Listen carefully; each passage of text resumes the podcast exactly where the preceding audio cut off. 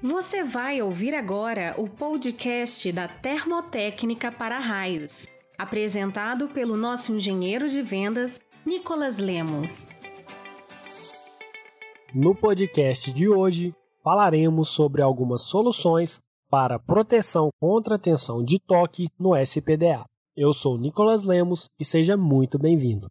A tensão de toque é a diferença de potencial existente entre um ponto em que um ser vivo toca um objeto e o ponto em que ele está em contato com o piso ou outro objeto.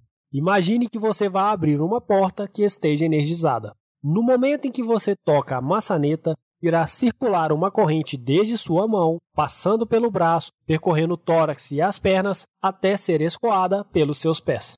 Dependendo da intensidade dessa corrente, a pessoa ou animal pode levar desde um pequeno choque, causando no máximo alguns cabelos em pé e um grande susto, até uma parada cardíaca, podendo levar à morte.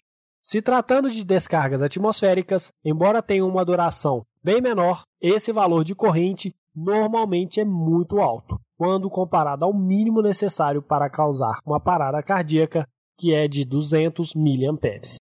Daí a importância de se fazer a proteção contra tensões de toque no SPDA.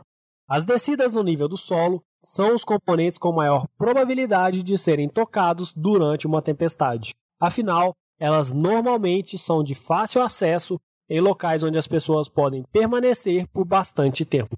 Se o sistema for estrutural, as descidas não estão aparentes e, portanto, não tem como serem tocadas. Como esse sistema possui uma baixa impedância, o risco de que uma pessoa em contato com o pilar de descida receba uma parcela da corrente conduzida por ali é bem baixo e considerado tolerável pela norma. Mas atenção, descidas estruturais são diferentes de descidas embutidas no concreto. Em sistemas não estruturais, existem algumas medidas para reduzir a níveis toleráveis os riscos por tensão de toque. Uma medida pode ser a redução do período de permanência das pessoas próximas a esses condutores. Porém, em certos locais, acaba sendo uma medida extremamente difícil de se controlar. Outra medida pode ser a utilização de pelo menos 10 caminhos naturais de descida, interconectados conforme o item 5.3.5 da NBR 5419, parte 3 de 2015. Mas, se estamos utilizando o sistema externo, é pouco provável que tenhamos tantas descidas naturais que possam ser aproveitadas. Uma última medida seria aumentar a resistividade da camada superficial do solo até 3 metros de distância desses condutores, de modo que ela não seja inferior a 100 kΩ/metro. Podemos considerar, por exemplo, a criação de uma camada de 5 centímetros de espessura de asfalto ou uma camada de 20 centímetros de espessura de brita, em locais onde o efeito estético não seja tão importante, é uma boa medida a se fazer. Caso não seja possível ou interessante adotar nenhuma dessas medidas anteriores, existem duas alternativas para proteção contra a tensão de toque nas descidas do SPDA. A primeira alternativa é impedir que as pessoas entrem em contato direto com esses condutores, através de restrições físicas e sinalizações de alerta, como, por exemplo, uma placa de advertência como a TEL 5910. As restrições físicas devem respeitar as distâncias de segurança entre o condutor e o ponto onde a pessoa pode entrar em contato. A segunda alternativa é a utilização de um condutor isolado que suporte uma tensão de até 100 kV, testado na onda 1,5/50 microsegundos e que seja construído com uma camada de no mínimo 3 milímetros de polietileno reticulado. Os condutores CUI TEL 830-208, com 3,5 metros de comprimento, e TEL 830-218, com 5 metros de comprimento, atendem a essas exigências e podem ser utilizados como condutores de descida no nível do solo, protegidos contra a tensão de toque. Eles proporcionam um bom efeito estético e podem ser utilizados em conjunto com as soldas exotérmicas, evitando caixas de inspeção.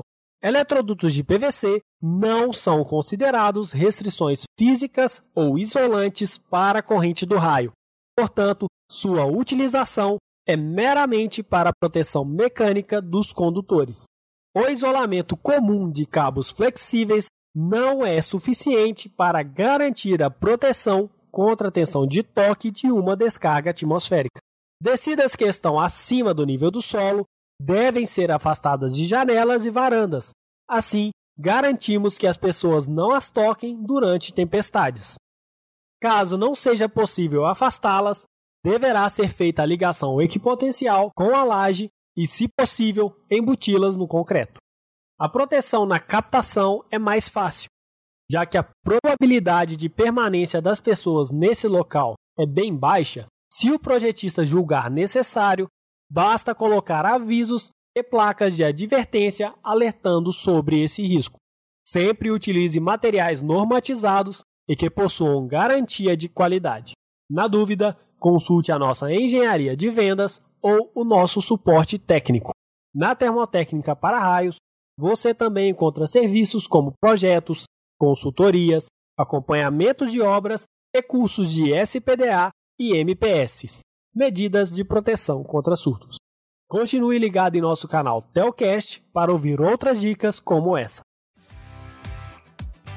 Você ouviu o podcast da Termotécnica para Raios. Sinta-se livre para compartilhá-lo e também para enviar suas dúvidas e sugestões através do e-mail engenharia.vendas@tel.com.br.